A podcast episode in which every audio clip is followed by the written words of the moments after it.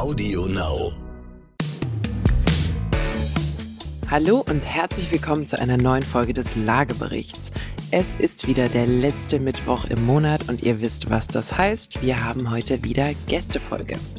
Wir greifen heute ein Thema auf, was wir immer mal wieder so ein bisschen hatten, nämlich wie sieht eigentlich die Stadt in der Zukunft aus? Wir hatten darüber gesprochen, wie man vielleicht in der Zukunft wohnt. Wir hatten mal über die sterbenden Innenstädte gesprochen.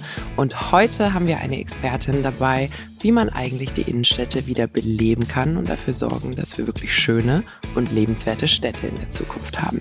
Ich habe heute Frau Dr. Eva Stüber dabei. Was sie genau macht und warum sie dafür die Expertin ist, erzählt sie euch gleich selbst. Ich wünsche euch viel Spaß mit der heutigen Folge. Wir legen los. Hallo Eva. Hallo Katharina, ich freue mich hier zu sein. Wunderbar, dass du da bist. Ich freue mich. Ich liebe ja immer meine Gästefolgen. Ähm, und du passt ganz, ganz toll in die Dinge, die wir in den letzten Wochen auch besprochen haben. Wir hatten nämlich so Stadt und Zukunft ganz viel als Themen. Äh, wir haben intern darüber gesprochen. Dann hatten wir den Lothar Schubert zur Gast, der quasi aus einer Projektentwickler-Bauträger Sicht darüber gesprochen hat. Und wir haben ja jetzt heute nochmal einen anderen Blickwinkel, nämlich den des Gewerbes in den Innenstädten, den wir gemeinsam beleuchten. Bevor wir aber ins Thema einsteigen. Eva, bist fit? Auf jeden Fall voller Energie durchzustarten und hier in spannende Themen gemeinsam einzutauchen. Super, das höre ich doch gerne. Peters antworten sie da normalerweise nicht ganz so enthusiastisch. So, Eva, erzähl doch mal, wer bist du und was machst du so und warum bist du heute hier, damit wir über dieses Thema sprechen?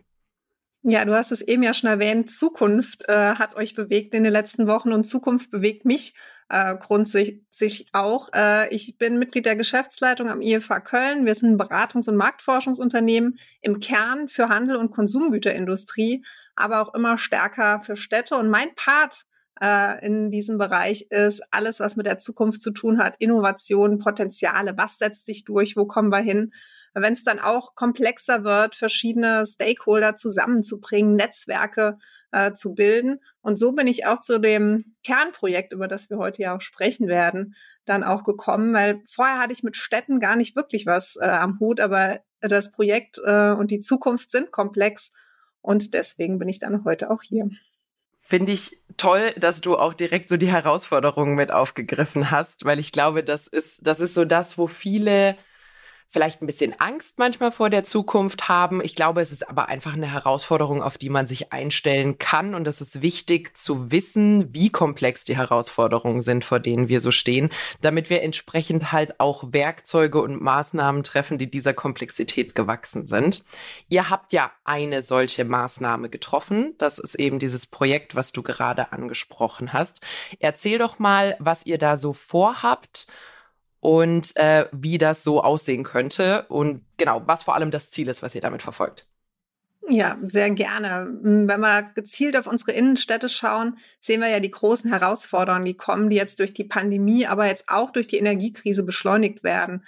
Äh, zunehmender Leerstand, äh, Gewerbe, das im kompletten Wandel ist. Das heißt, wir sehen den Handel mit ganz neuen Geschäftsmodellen. Wir sehen online äh, Themen. Wir sehen anderes Ernährungs- und Essverhalten. Das heißt, die Gastronomie wird sich verändern. Wir brauchen mehr Raum für Bildung, für nicht kommerzielles Angebot, Kunst und Kultur.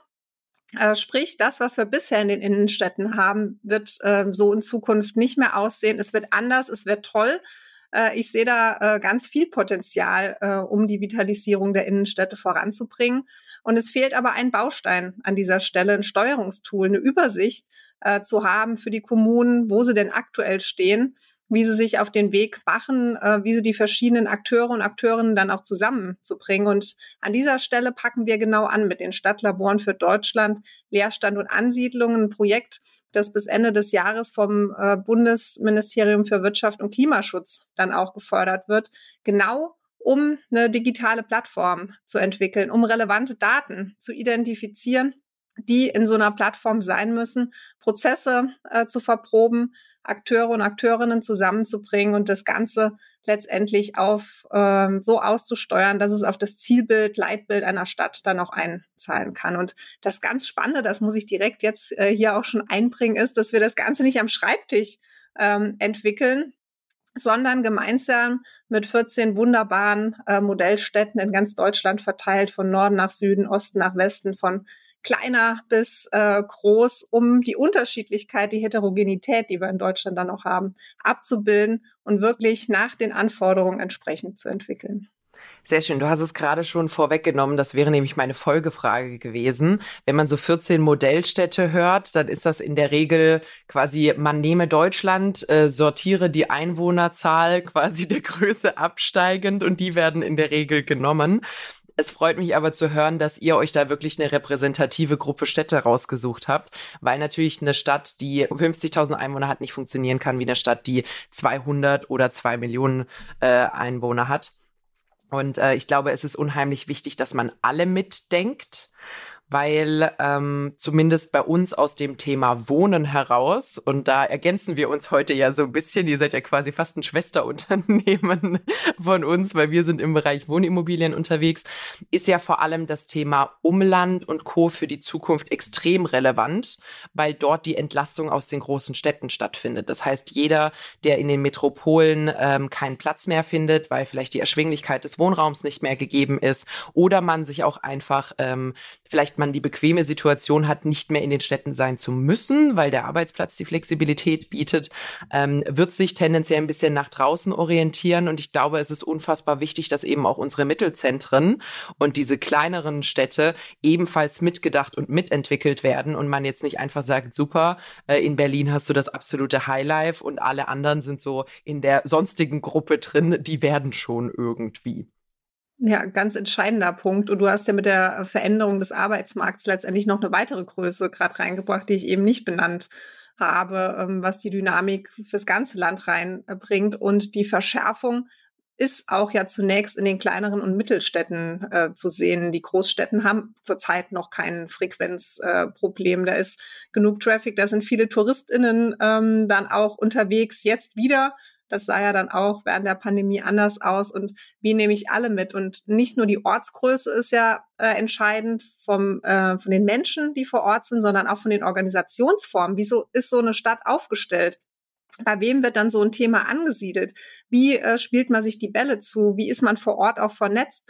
Da haben kleinere Städte auf jeden Fall einen großen Vorteil. Man kennt sich in der Regel. Man weiß, ähm, wem gehört welche Immobilie. Man ähm, ist im engen Austausch mit den Anbietern dann auch, äh, das ist ein Vorteil vielleicht an der Stelle im Vergleich zu einer größeren Stadt. Auf der anderen Seite äh, sind es dann aber andere Herausforderungen. Es gibt in der Regel nicht so viele Mittel, um äh, professionelle Prozesse aufzuziehen, in den Austausch zu gehen und das alles äh, mal aufs Tablett zu bringen und zu schauen, äh, wie kann man sich denn organisieren, wie kann man Blaupausen dann auch schaffen, dass mhm. andere profitieren können. Was sind Best Practices? Also nicht irgendwie hinter vorgehaltener Hand dann die Entwicklung zu betreiben, sondern äh, sich zu öffnen, in den Austausch zu gehen, dann auch mit ähm, angrenzenden Themenfeldern wie auch Wohnen mhm. ähm, zusammenzuarbeiten. Das ist auch etwas, was wir in der Perspektive als sehr relevant erachten. Wir sind jetzt sehr agil gestartet, haben gesagt, wir fokussieren uns erstmal auf die Innenstadt, auf Gewerbeimmobilien dort das Ganze dann auf Quartiere auszudehnen, weitere ähm, Themen mit hineinzunehmen, Büroflächen, der Arbeitsmarkt im Wandel, äh, Wohnen perspektivisch mit abzubilden, um dann auch eine Ganzheitlichkeit auf diesen Ebenen zu erreichen. Da hast du gerade schon mal was ganz, ganz Wichtiges angesprochen, nämlich das Thema Quartiere.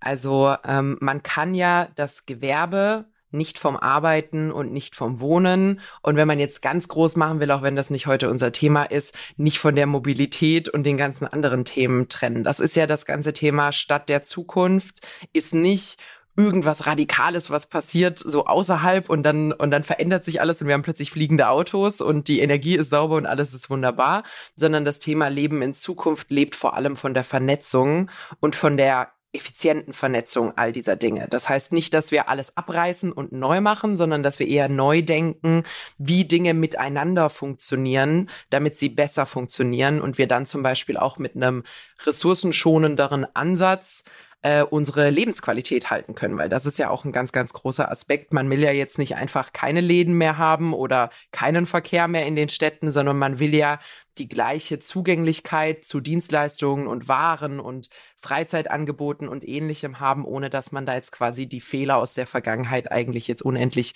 in die Zukunft mit fortsetzt. Vielleicht ähm, deswegen setzen wir auch an, sagen, jede Stadt braucht ihr Zielbild, ihr Leitbild, auf der das Thema dann noch einzahlt. Und in diesem Ziel und Leitbild muss letztendlich das Thema Mobilität auch mitgedacht sein. Das ist ja etwas, äh, was uns momentan insgesamt stark äh, bewegt. Und wenn man dann, habt ihr ja auch in einer der letzten Folgen drüber gesprochen, die 15-Minuten-Stadt äh, als mhm. Beispiel nimmt. Das heißt ja dann auch, dass das Angebot äh, entsprechend in den Quartieren, äh, in den einzelnen Bereichen adaptierbar sein muss und das alle an einem Strang ziehen. Und das ist das ganz Entscheidende, für was so ein Zielbild auch wichtig ist, dass man weiß, wo steuert man denn äh, darauf zu ähm, wo muss man vielleicht ab und zu geben, wie kann man seine eigene Perspektive weiten, weil was wir jetzt im Projektverlauf dann auch feststellen, ist, dass an vielen Stellen das Gespräch und der Austausch äh, der verschiedenen Nutzergruppen der äh, Stadt noch gar nicht so intensiv äh, stattfindet, beziehungsweise an vielen Stellen da auch so eine Unklarheit herrscht, wo will man denn eigentlich hin? Und dass es natürlich viel leichter ist, für jeden und jede Einzelne ihre Aktionen an so einem Zielbild auszurichten, damit äh, ja so ein Leitstern dann auch zu haben. Mhm. Ähm, hat sich in vielen Gesprächen herauskristallisiert und macht es dann auch in dieser Komplexität leichter, äh, die ganzen Themen rechts und links dann auch anzuknüpfen. Also ich lehne mich jetzt mal ein bisschen aus dem Fenster. Ähm, dieses Thema Leitbild, bei Unternehmen würde man es vielleicht Vision nennen oder ähnliches. Ich habe das Gefühl, das wird für einige unserer Kommunen und Gemeinden und Städte noch eine ziemliche Herausforderung werden, oder? Also zumindest mein initiales Bauchgefühl wäre, dass wir noch nicht so, also zumindest noch kein flächendeckendes Leitbild in unseren Städten haben, wo man so richtig weiß, okay, da wollen wir zum Zeitpunkt XY sein und jetzt gucken wir, mit welchen Maßnahmen wir dorthin kommen. Was ist da so deine mhm. Erfahrung? Ja, wir sehen ganz klar, ähm, dass die ersten losgelaufen sind ähm, in der Entwicklung. Ähm, einige schon auch sehr konkrete Vorstellungen haben, dass im Gro aber das Thema noch nicht verankert ist, beziehungsweise noch klassisch wie früher gearbeitet wird, dass es ein Einzelhandelskonzept gibt für die Innenstadt, dass es eine Tourismusstrategie gibt, dass die teilweise dann aber auch konträre Ziele haben. Das mhm. heißt, das, was früher nicht so relevant war, dass alles verzahnt ist, dass es ein großes äh, Bild gibt, wird noch zu einer Herausforderung werden. Und da sind wir dann auch wieder bei dem Punkt, wie entscheidend es ist, dass man gemeinsam in den Dialog dann auch äh, geht, weil das eine ist ja nicht besser als das andere. Es hat halt unterschiedliche Zielgruppen mhm. und unterschiedliche Ziele verfolgt. Und wie bringen wir das äh, übereinander und ähm, gehen da weiter? Der Prozess äh, ist eingeleitet. Ich glaube, über die Bedeutung haben wir auch in den letzten Monaten sehr viel äh, gesprochen. Es ist aber ja auch etwas, was Zeit ähm, braucht ja. und äh, sich ähm, ja einiger Übung dann auch äh, bedarf. Auf was lässt man sich ein? Äh, wie begleitet man äh, das Ganze? Wie kommt man da zusammen? Wie stützt man das auch mit Daten? Und äh, wir dann ähm, auch kommen, dass natürlich das Thema Veränderung da eine große ähm, Rolle mhm. spielt. Das loszulassen, was bisher bewährt war, sich auf Neues einzulassen, wo man vielleicht auch noch nicht so weiß, ähm, wie das funktioniert, ist ja auch eine Herausforderung die von vielen noch nicht so gut äh, genommen wird im Allgemeinen. Die Veränderungsbereitschaft in Deutschland nehme ich jetzt eher als äh, sehr gering. Ja, ja, ver vergleichsweise und, äh, mit vielen europäischen Nachbarn auf jeden Fall. Und ich glaube, ähm, also Zunächst einmal, ich glaube, wir plaudern keine Geheimnisse aus, wenn man sagt, dass das Thema Verwaltung und die öffentliche Hand da auch noch ein Hubsträger ist, als das vielleicht das ein oder andere Unternehmen wäre, weil dort natürlich auch nochmal andere Strukturen greifen und anders etablierte Strukturen greifen. Und ich glaube auch wirklich eine große Herausforderung ist das, was du gerade beschrieben hast, diese Silobildung, die es früher gab, die wir, finde ich, auch in unserer Bundesregierung noch sehen. Also du hast irgendwie einen Verkehrsminister und dann hast du einen Wirtschaftsminister und dann hast du einen Arbeitsminister und klar, die haben, die haben und einen Umweltminister und alle, klar ist es wichtig, dass man dort, ähm, dass man dort jeweils Köpfe drauf hat, weil es natürlich wichtige Bereiche sind. Aber es wird vor allem irre wichtig zu designen, wie die zusammenarbeiten. Weil der Verkehrsminister kann eigentlich nicht mehr ohne den Umweltminister und schon gar nicht ohne den Wirtschaftsminister, weil wie sorgt man dafür, dass es Incentives gibt für quasi diese ganzen Veränderungen, die nötig sind? Und das bricht sich ja runter auf Landesebene und dann eben auch auf kommunale und Gemeindeebene, dass diese Silos aufgebrochen werden müssen, weil die Verzahnung sonst nicht mehr funktioniert. Und das wäre jetzt zumindest meine Einschätzung. Ähm, häufig ist ja, das ist ja nichts anderes als Change Management. Das ist ja auch ähm, Restrukturierung und so, die man in anderen Dingen macht, braucht ja auch da wieder ein Leitbild und eine Antwort auf das Warum. Also wenn man jetzt einfach in so ein Rathaus reingeht und sagt, hört mal zu, äh, ihr wart jetzt 20 Jahre lang so organisiert oder 50 Jahre lang und wir krempeln das jetzt alles um und da gibt's kein großes Warum dahinter, was die Leute nachvollziehen können, ähm, wird das ein bisschen schwierig und da wird man, glaube ich, auch auf einigen Widerstand stoßen. Und, ja, äh, ich möchte an dieser Stelle aber auch eine Lanze für die äh, Kommunen und Städte ähm, brechen. Äh, weil zum einen, es gibt schon die Beispiele, die sich umorganisiert haben. Unsere äh, badische Modellstadt äh, Karlsruhe äh, mhm. beispielsweise, die sind im projektorientierten Ansatz äh, schon unterwegs. Ähm, Finde ich sensationell. War natürlich auch ein Prozess, den man gegangen ist äh, in dieser Umstellung. Und zum anderen fragt man sich ja von außen immer, wieso ist das so träge, wieso dauert das denn äh, an vielen Stellen so lang? Die Informationen müssen da sein. Und da konnten wir jetzt innerhalb ähm, der Stadtlabore in, im Austausch auch feststellen, dass an vielen Stellen die Kommunen gar nicht handlungsfähig sind. Mhm. Dass Daten zwar irgendwo in der Kommune liegen, in irgendeinem Amt, das andere aber gar nicht darauf zugreifen dürfen oder können. Und äh, so setzen wir uns gerade sehr intensiv mit dem Thema Datenschutz ähm, auseinander. Wann können welche Daten wo verwendet werden? Und äh, wir unterliegen natürlich der DSGVO, die muss natürlich auch eingehalten werden.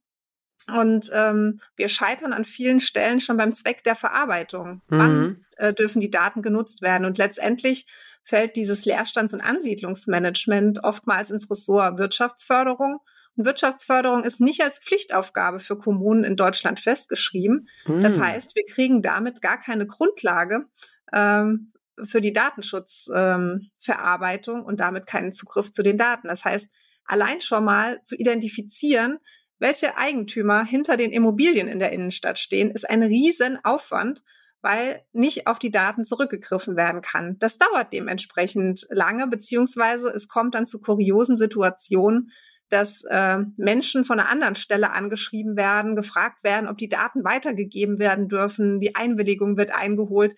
Wir wissen, wie äh, groß die Responsrate an dieser Stelle ist, sehr, sehr niedrig. Ähm, und auf der anderen Seite wundert, wundert man sich dann, wenn es keine Meldung äh, gibt, wo doch bekannt äh, sein muss, ähm, wem das Ganze gehört. Das heißt, es sind so paradoxe Situationen, die wir äh, noch lösen müssen, wo wir mit Hochdruck dran sind, im Austausch auch mit ganz, ganz vielen Stellen, um in eine Handlungsfähigkeit zu kommen, um äh, auch eine Geschwindigkeit aufzunehmen mit Transparenz, mit Daten, um dann die Veränderung sichtbar zu machen. Ich glaube, da ist aber auch so ein Impuls von quasi draußen äh, immer sehr, sehr dankbar, weil ihr stellt ja jetzt eine Plattform auf ähm, mit, mit Lean, die verspricht, dass quasi all diese Dinge in Zukunft dann sehr viel einfacher und sehr viel schneller und sehr viel reibungsloser ähm, von der Hand gehen.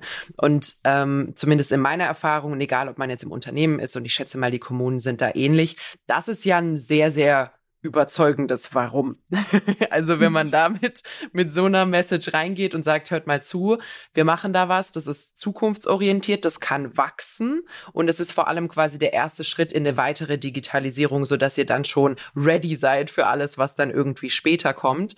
Und das, was wir jetzt machen, ist nicht einfach so oder weil das jetzt gerade momentan irgendjemand braucht, um irgendeine Erhebung zu machen, sondern es ist quasi wirklich ein aktives darauf hinarbeiten, dass wir jetzt einmal diese Hauruck-Aktion haben, um dann Systeme aufzustellen, dass wir das in Zukunft nicht nochmal machen müssen.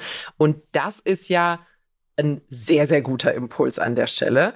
Und ähm, wäre, glaube ich, eine ganz gute Brücke, ähm, dass du uns so ein bisschen beschreibst, wie eure Plattform oder euer Marketplace oder wie, wie ihr es, äh, benennen äh, würdet, an der Stelle quasi genau funktioniert. Also wie kann man sich, wie kann man sich das vorstellen als jemand, der jetzt nicht in der Kommune ist?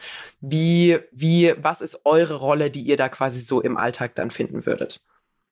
Ja, ein äh, ganz entscheidender Punkt, überhaupt mal das Herzstück äh, zu verstehen, auf dem ihr dann alles ähm, auch aufbaut. Also wir bauen äh, die Lean-Plattform als webbasierte Browser-Anwendung. Äh, Wieso? Mhm.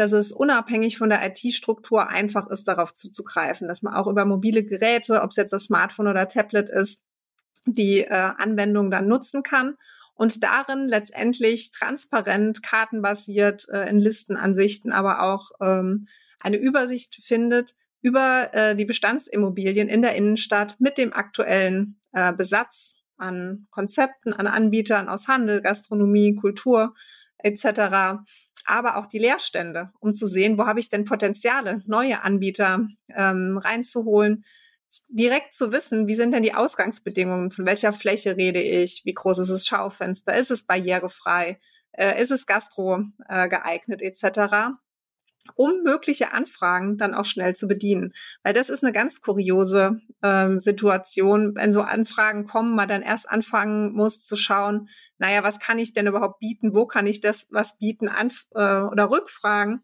dann auch nicht direkt detaillieren zu können. Das äh, wird sich mit Lean ähm, vereinfachen. Auf der anderen Seite ist ja dann auch immer die große Frage, jetzt habe ich die Fläche, wo finde ich denn jetzt Konzepte?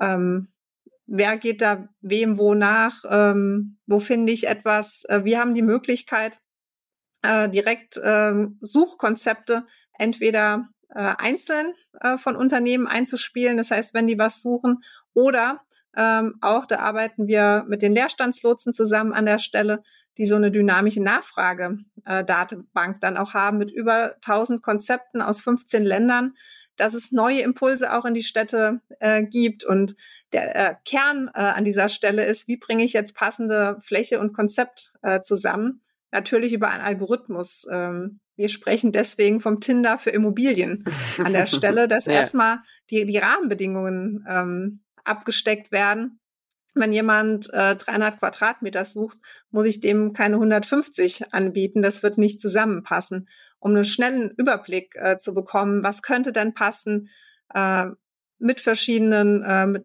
verschiedenen Punktebewertungen, um zu sehen, wie groß ist dieses Matching äh, denn an der Stelle, um dann tiefergehend in den Austausch zu gehen mit den Konzepten, äh, mit den Eigentümern, aber auch mit den Maklern. Und äh, an dieser Stelle vielleicht ein kleiner Exkurs. Es wird viel davon gesprochen, wenn jemand das zum ersten Mal so als Schlagwort hört, was wir machen, dass wir den Maklern damit das Geschäft wegnehmen. Und dann sage ich immer, nee, das stimmt nicht. Äh, erklär dann, äh, wie es vorangeht und äh, dann ist das Argument auch schnell ähm, vom Tisch, weil die Makler dann eine ganz entscheidende Rolle spielen. Die bekommen ein qualifiziertes Exposé, nicht nur zur Fläche, sondern auch mit relevanten Daten ähm, zur Stadt, Frequenzen, die gemessen und in der Plattform abgebildet werden, so dass ich wirklich Tages, äh, aktuell sagen kann, äh, wie viele Menschen sind denn äh, unterwegs an dem Standort, dass ich weitere Standortinformationen habe von der Kaufkraft zu soziodemografischen Daten, ähm, die eine Relevanz dann haben. Das Ganze ähm, wird bequem per E-Mail äh, übermittelt, dass es auch weiterleitbar ist und man in den Austausch äh, gehen kann. Wird zurückgespielt, wird dann in der Plattform äh, vorgehalten. Das heißt, mit wenigen Klicks hat man eine Übersicht, äh, kann sich das Ganze auch mit Bildern äh, anschauen. Das heißt, wirklich greifbar vermitteln, nicht irgendwie nur äh, Zahlen, ähm, sondern als ob man vor Ort ähm, stehen würde. Auch mhm. jederzeit ähm, erweiterbar mit Historie. Wer war denn da früher drin? Äh, um Analysen zu machen, was funktioniert denn an einem Standort? Was befruchtet sich auch gegenseitig? Was braucht vielleicht äh, auch Frequenz? Und ähm, über ein Frühwarnsystem letztendlich auch eine Steuerungsmöglichkeit zu haben, um zu schauen, wo ähm, ein Attraktivitätsverlust vielleicht ähm, droht. Dass man sieht in einer Straße, wenn da die Attraktivität runtergeht, die messen wir natürlich über Frequenzen, aber auch über Informationen, die wir aus Google ziehen können, Bewertung von einzelnen Anbietern, ähm, Rückmeldungen, die es an dieser Stelle gibt, so dass man wirklich gezielt, ich sage immer gerne den Scheinwerfer darauf äh, richtet, dass dann äh, die entsprechende Ansiedlungsmanagerin oder der Ansiedlungsmanager sich das Gebiet dort äh, genau äh, in Augenschein nehmen kann. Vielleicht ist es nur eine Baustelle, die letztendlich mhm. für eine Veränderung sorgt, aber vielleicht sind es ja wirklich äh, Probleme, die bei einem der Anbieter auftreten, sodass schon agiert werden kann, bevor Leerstand entsteht oder bevor eine Insolvenz entsteht. Vielleicht kann man dem Anbieter ja auch noch helfen, ähm, um damit dann äh, ja einfach frühzeitig äh, zu agieren und damit mehr Handlungsspielraum zu haben. Ich glaube, ich glaube, das ist auch etwas, was ähm, für Laien gar nicht so, also es ist einfach verständlich, aber man hat es überhaupt nicht auf dem Schirm, wie viel Planung, und du hast es gerade quasi sich gegenseitig befruchten, und wie viel quasi ähm, eigentlich Zusammenhang in auch so einer Gewerbeplanung drin ist. Also auch die Art und Weise, wie Einkaufszentren, wie Innenstädte und Co. funktionieren, ist ja in der Regel auch, dass man zum Beispiel sagt, es gibt Läden, die haben einen sehr starken Pull also Leute, die dediziert zu diesen Läden gehen, weil die einfach eine sehr starke Attraktivität haben. Und dann gibt es aber Läden, die von dieser Attraktivität leben.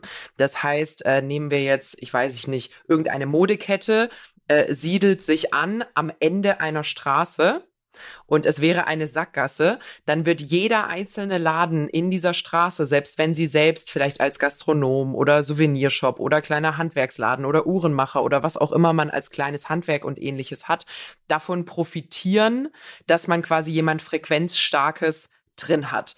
Und, ähm, und da finde ich es einfach extrem wichtig, dass man erstens jetzt endlich mal datengetrieben rangeht an so ein Thema. Also dass eine Gemeinde, Kommune überhaupt erst das Werkzeug hat, so etwas planen zu können, außerhalb eines Einkaufszentrums, was ja separat in Privathand äh, liegt und, äh, und anders verwaltet wird. Und dass man da eben dann auch dafür sorgen kann, zu sagen, okay, wir wollen da jetzt vielleicht eine kleine Gastro-Café-Ecke daraus machen. Das ist ein verkehrsberuhigter Bereich, aber wir sollten halt auch gucken, dass da Laufkundschaft da ist. Dann sorgen wir doch dafür, dass da auch eine schöne Buchhandlung drin ist und äh, irgendwie noch ein anderer frequenzstarker Laden, damit das wiederum, und da sind wir wieder ähnlich in der Quartiersplanung, als Gesamtsystem funktioniert und nicht nur als eine Anreihung einzelner Läden und die Hoffnung, dass die irgendwie alle für sich selbst das Ganze schon stehen.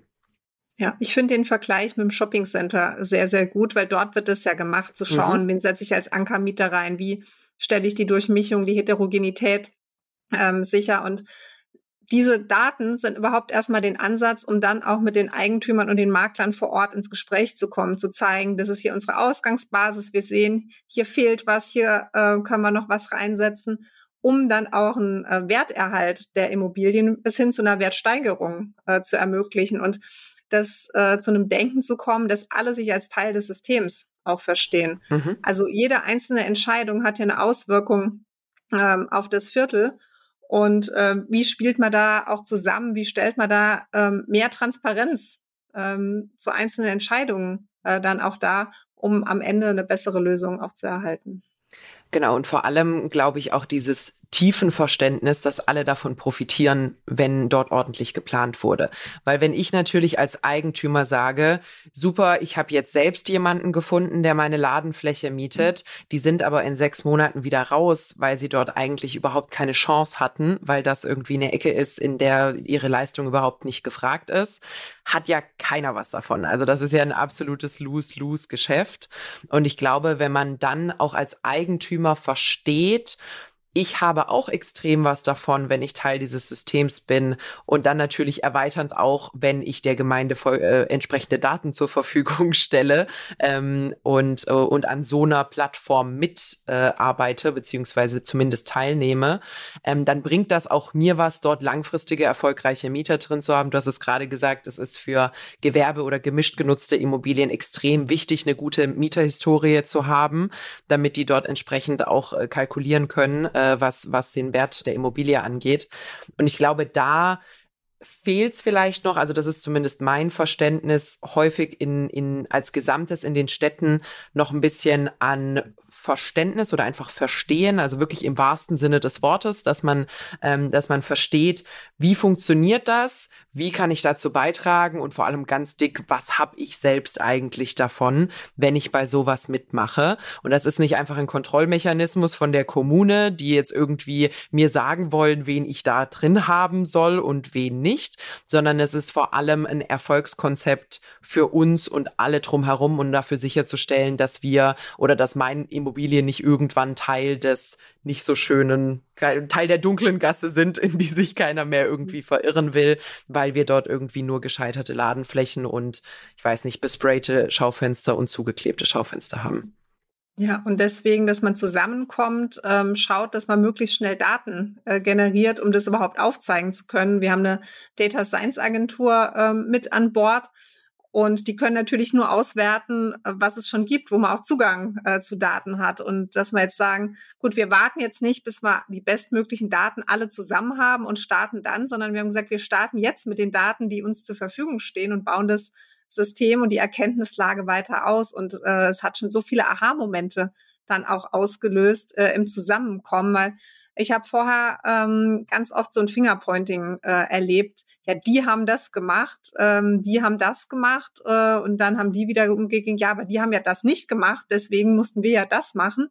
Äh, und dass man sich damit dann auch sehr schön annähern äh, kann und sich für die Vorgehensweisen der anderen äh, ein Stück weit öffnet, in den Dialog kommt und äh, damit dann auch wieder Mehrwerte generiert. Und gerade dieser äh, Dialog, der wird in meinen Augen kommt er so ein bisschen zu kurz, weil wir reden sehr, sehr viel über mit Digitalisierung. Und wir sind jetzt auch ein Digitalisierungsprojekt äh, im Kern. Ich sage immer, ja, das ist unsere Grundlage. Ohne die geht's natürlich nicht. Das mhm. ist äh, das, was wir zeitgemäß brauchen. Deswegen, die Lean-Plattform ist unser Herzstück, in dem alles zusammenläuft. Aber dann sind alle gefragt, ähm, damit äh, zu arbeiten. Nur allein, dass diese Plattform in der Kommune äh, vorhanden das ist. ist kein Selbstläufer. Das, ja. ja, es ist, äh, Selbstläufer ist das perfekte Wort ja. äh, an dieser Stelle. Dann geht's erst richtig los. Äh, mhm.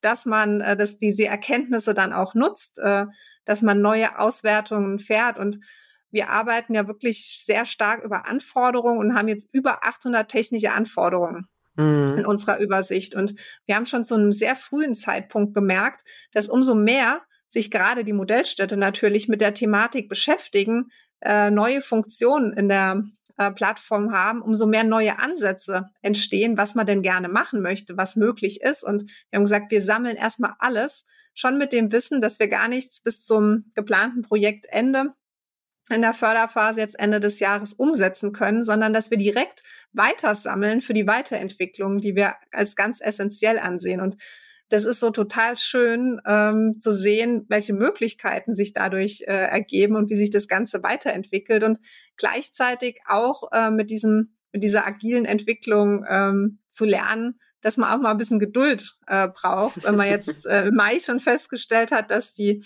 äh, Funktion XY noch ganz spannend wäre, die gar nicht im Scope ähm, für äh, dieses Jahr geplant war und dann genau weiß, naja, das dauert jetzt auf jeden Fall ein Jahr, bis die mhm. ähm, kommt ähm, muss man sich dann auch selbst immer wieder so ein bisschen äh, beherrschen und zur Geduld äh, rufen und auf der anderen Seite das schätzen und in die Anwendung bringen, was dann schon da ist. Ja, absolut. Ich glaube, da hat äh, eure Product Ownerin oder euer Product mhm. Owner auf jeden Fall einiges, einiges vor mit diesem Backlog, der sich da so bildet. Jetzt seid ihr ja schon gestartet in euren 14 Modellstädten, quasi mit diesem Prototyp, sage ich mal, den ihr, äh, den ihr von der Plattform jetzt schon habt. Was sind denn so deine größten Aha-Momente oder Lessons learned jetzt aus dieser Pilotierungsphase, die ihr jetzt schon habt?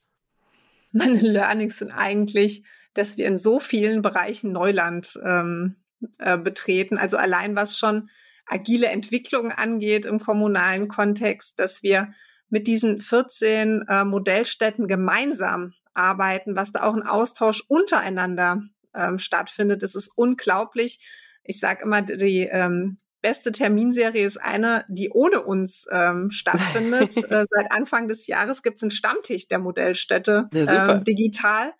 Und der ist für eine halbe Stunde wöchentlich eingestellt. Und ähm, bisher liegt der Rekord bei zwei Stunden Austausch, der ähm, sich intensiviert hat und was daraus für Ideen kommen und die, die wirklich so Hashtag gemeinsam ist unser Schlagwort, die, äh, die Kraft, die daraus entsteht. Und ähm, ja, das zu nutzen, zu erklären, zu informieren, ähm, äh, die wir mitnehmen und die Herausforderung, ähm, die immer damit einhergeht, ja, dann wirklich äh, Erwartungsmanagement zu betreiben. Ähm, wa was geht denn jetzt schon, was geht noch nicht? Äh, wieso ist es sinnvoll, jetzt äh, ja wirklich noch drei Wochen abzuwarten, äh, bis was passiert?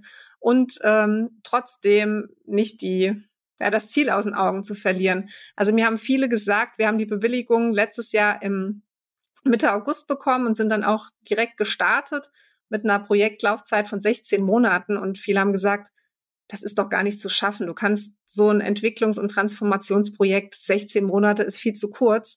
Da habe ich gesagt, ja, es war aber, es gab nur diese eine Möglichkeit. Entweder wir machen es oder es gibt es eben nicht. Es war alternativlos äh, zu starten und wir stellen diese Herausforderung und wir wachsen äh, gemeinsam äh, damit. Das heißt, auch einfach mal loszulegen, ohne äh, schon den perfekten Plan äh, zu haben. Ähm, beim Doing zu merken, was brauchst du denn noch, äh, das Ganze ähm, weiterzubringen und ja, damit auch die Fehlertoleranz ähm, äh, hochzuschrauben. Das ist für mich so der Kern, den wir im Projekt bisher mitgenommen haben. Das finde ich unfassbar wichtig. Ähm, ich habe, also es gibt auf Englisch gibt's das Sprichwort Don't let perfect be in the way of good. Also, dass man wirklich nicht, wenn man noch nicht die 100% Lösung hat, die für jeden Case, jede Stadt, jedes Szenario absolut immer fehlerfrei funktioniert, ist die Alternative nicht, es einfach nicht zu machen, sondern also da, und da muss, also unsere Unternehmen sowieso, aber auch eben die Verwaltung lernen, was eine Work in Progress ist und was kontinuierliche Verbesserung und kontinuierliche Weiterentwicklung und damit natürlich auch eine gewisse Agilität und Flexibilität von solchen Dingen ist, dass man eben manchmal einfach anfangen muss mit dem arbeiten, was man zu dem Zeitpunkt hat und das Beste daraus machen und dann schauen, dass man dort ergänzt, wo es sinnvoll ist, aus dem Learning, was man eben aus äh, im, im quasi während dem Arbeiten ähm, hat. Und ich glaube, da fehlt noch sehr, sehr, sehr viel. Ich finde aber, ich bin unheimlich froh, dass ihr gestartet seid und dass ihr den Mut hattet, weil ich glaube, es ist auch was ganz, ganz Wichtiges, dass man Modellstädte hat, weil so ein Transformationsprozess und vor allem auch diese, äh, ich sag mal, Herausforderung der Zukunft kann sich natürlich schon enorm anfühlen. Und äh, wenn man da als äh, Bürgermeister oder Bürgermeisterin einer irgendwie kleineren Stadt dasteht und sagt, Mensch, ja, dass München das hinkriegt, da brauchen wir ja nicht drüber reden, aber sie brauchen doch jetzt bei mir nicht mit der gleichen Plattform wie in München ankommen, wir sind doch was ganz anderes, dann ist die Antwort, hören Sie, wir haben eine Stadt, die ist sehr ähnlich aufgebaut wie Sie, vergleichbare Größe und da haben wir Folgendes gemacht. Finden wir dort was, was für Sie auch funktioniert? Eine sehr viel bessere Antwort, an, mit der man dann halt auch einfach weiterarbeiten kann und die dann dafür sorgt, dass man so ein bisschen so eine so eine Vorbildsfunktion, so eine Hero-Culture quasi ähm, äh, an der Stelle hat, wo sich dann auch produktiv ausgetauscht wird, wo man eben gemeinsam auf was hinarbeitet. Ich finde diesen Stammtisch großartig. Ähm, ich finde das absolut toll, damit man eben wegkommt von diesem nach links und rechts gucken und schauen, nimmt mir da einer was weg und wirklich hin zu, wir stecken da alle gemeinsam drin, wir haben nur ein Deutschland und nur einen Planeten. und, mhm. und entweder wir packen es gemeinsam an und lösen es gemeinsam oder es wird nicht gelöst. Wie du eben sagst, es ist alternativ alternativlos, finde ich sehr, sehr schön. Es wird entweder gemeinsam gelöst oder nicht. Und äh, nicht ist keine Alternative. Dementsprechend finde ich das wirklich einen sehr, sehr, sehr wichtigen Schritt, den ihr da, den ihr da gegangen seid.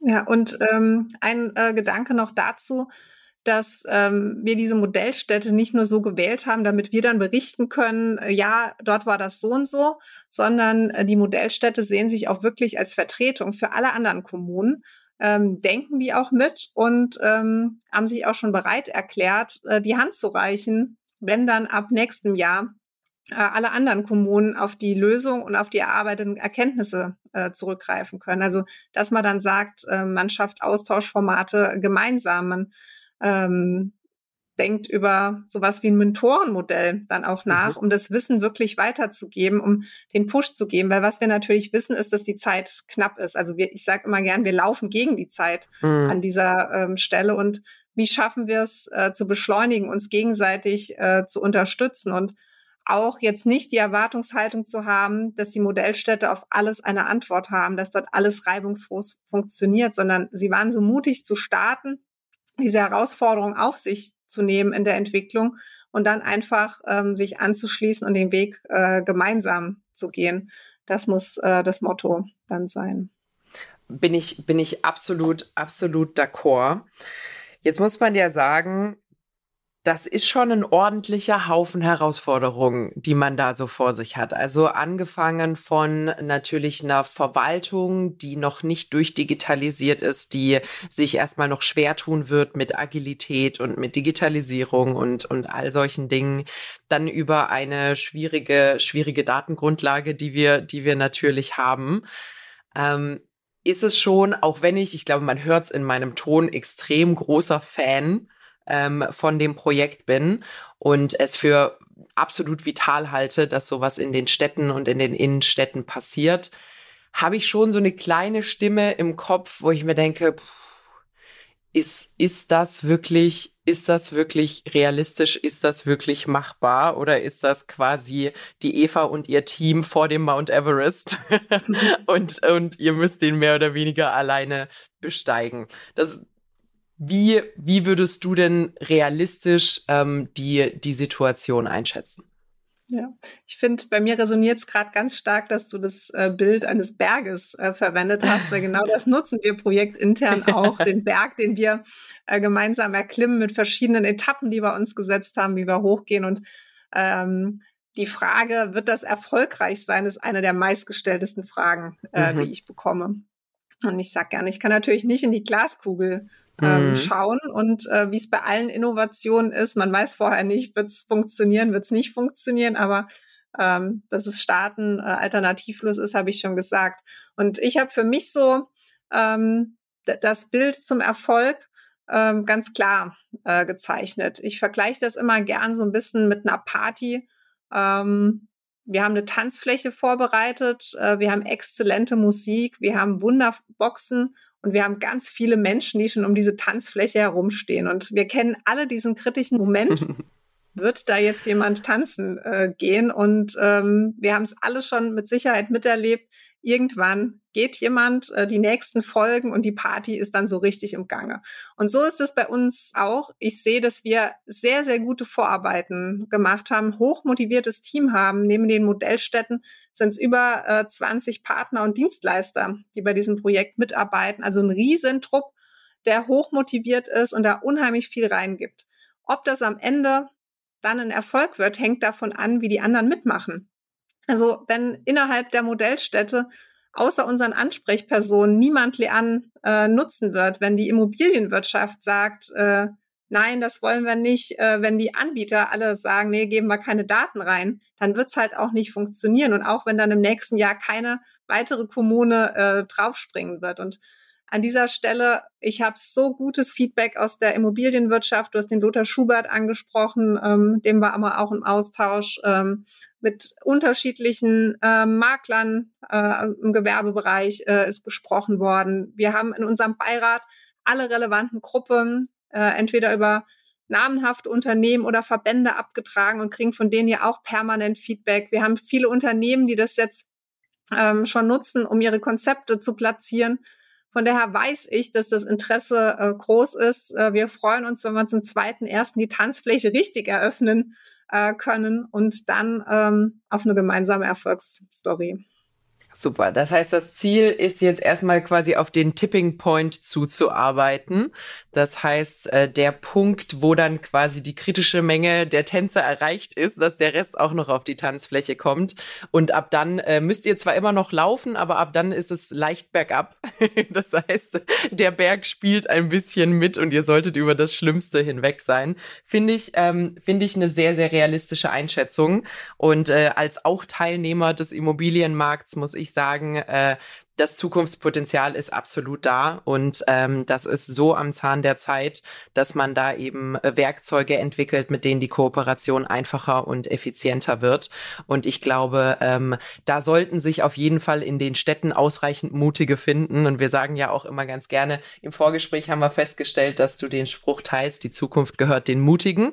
Ähm, und ich glaube, ihr werdet da auf jeden Fall auf ausreichend Mutige stoßen, dass man eine kritische Menge erreicht, wo die anderen gar nicht mehr umhin kommen, äh, mitzumachen, wenn sie nicht den Anschluss verlieren wollen. Ja, und wer da an der Stelle mehr äh, wissen möchte, was wir machen, wer was macht, äh, schon Einblicke erhalten wollen, die kann ich alle ganz herzlich am 9.11. einladen zum Gipfeltreffen der Stadtlabore, ein Digitalevent, mit ähm, einfacher, schneller und kostenfreier Teilnahmemöglichkeit. Äh, Anmeldung auf der Website, äh, mit Sicherheit auch ein Link in den Show Notes. Absolut. Ähm, wir freuen uns über alle Beteiligte. Genau, und MitstreiterInnen. Super, ihr findet den Link selbstverständlich, den packen wir euch in die Folgenbeschreibung. Äh, ansonsten, wenn ihr mehr über Eva, ihr Team und das Projekt ähm, erfahren möchtet, das ist grundsätzlich die IFH Köln und die Stadtlabore für Deutschland. Das wären so eure wichtigsten Keynotes, mit denen ihr da quasi bei Google einmal loslegen könnt. Äh, Gibt auch einiges an Pressemitteilungen und Co. immer wieder interessante Veranstaltungen, ähm, wo ihr mal einlesen könnt, was da, was da so die wichtigsten Themen aktuell sind. Liebe Eva, ich habe sehr, sehr viel gelernt. Vielen, vielen Dank, dass du da warst. Ich finde das Thema, also Zukunft ist sowieso immer so ein Herzensthema äh, bei mir, bei uns bei IIB, aber auch im Lagebericht. Und äh, ich glaube, man merkt es auch an meiner Freude und meinem Gesprächston, dass mich sowas immer packt. Und vor allem, und das freut mich ganz besonders, mag ich Projekte, die mich mit Vorfreude auf die Zukunft und mit Optimismus füllen, weil manchmal hat man ja so einen leichten Knoten im Bauch darüber, dass das schon alles ziemlich schwierig wird. Aber ich finde es immer toll, wenn man da Unternehmen sieht, Menschen sieht, Projekte sieht, die genau so was tackeln und keine Angst vor dem Mount Everest haben, sondern sich quasi den Gurt enger ziehen und loslaufen. Und äh, das Gefühl habe ich hier. Dementsprechend vielen, vielen lieben Dank, dass du uns teilhaben lassen hast. Ich ja, fand's, herzlichen ich Dank toll. dir für die Einladung und den inspirierenden Austausch, weil deine Energie ist auch ansteckend, um da nochmal mehr Gas zu geben und äh, die Dinge zutage zu fördern. Sehr schön. Wir bleiben da auf jeden Fall am Ball. Genau, ähm, ihr bekommt zum Gipfeltreffen den Link in die Show Notes. Ansonsten werden wir euch auch immer mal wieder auf Instagram und Co. auf dem Laufenden halten, wenn es dort was Neues gibt ähm, zu dem Thema. Und dann bleibt mir eigentlich nur noch zu sagen, das war's für heute. Vielen lieben Dank, Eva. Danke dir. Und ähm, ihr könnt uns wie immer bei Apple Podcasts, bei Spotify und überall, wo man Podcasts bewerten kann, sehr, sehr gerne eine Bewertung dalassen. Gebt uns auch gerne Feedback. Vielleicht seid ihr in einer der Modellstädte und habt schon mitbekommen, dass da bei euch ein bisschen was passiert. Am besten erreicht ihr uns bei Lagebericht-Podcast auf Instagram. Und ansonsten freuen wir uns auch auf alle möglichen Zuschriften von euch. Ihr findet uns immer mittwochs bei Audio Now und überall, wo es Podcasts gibt. Bis dann!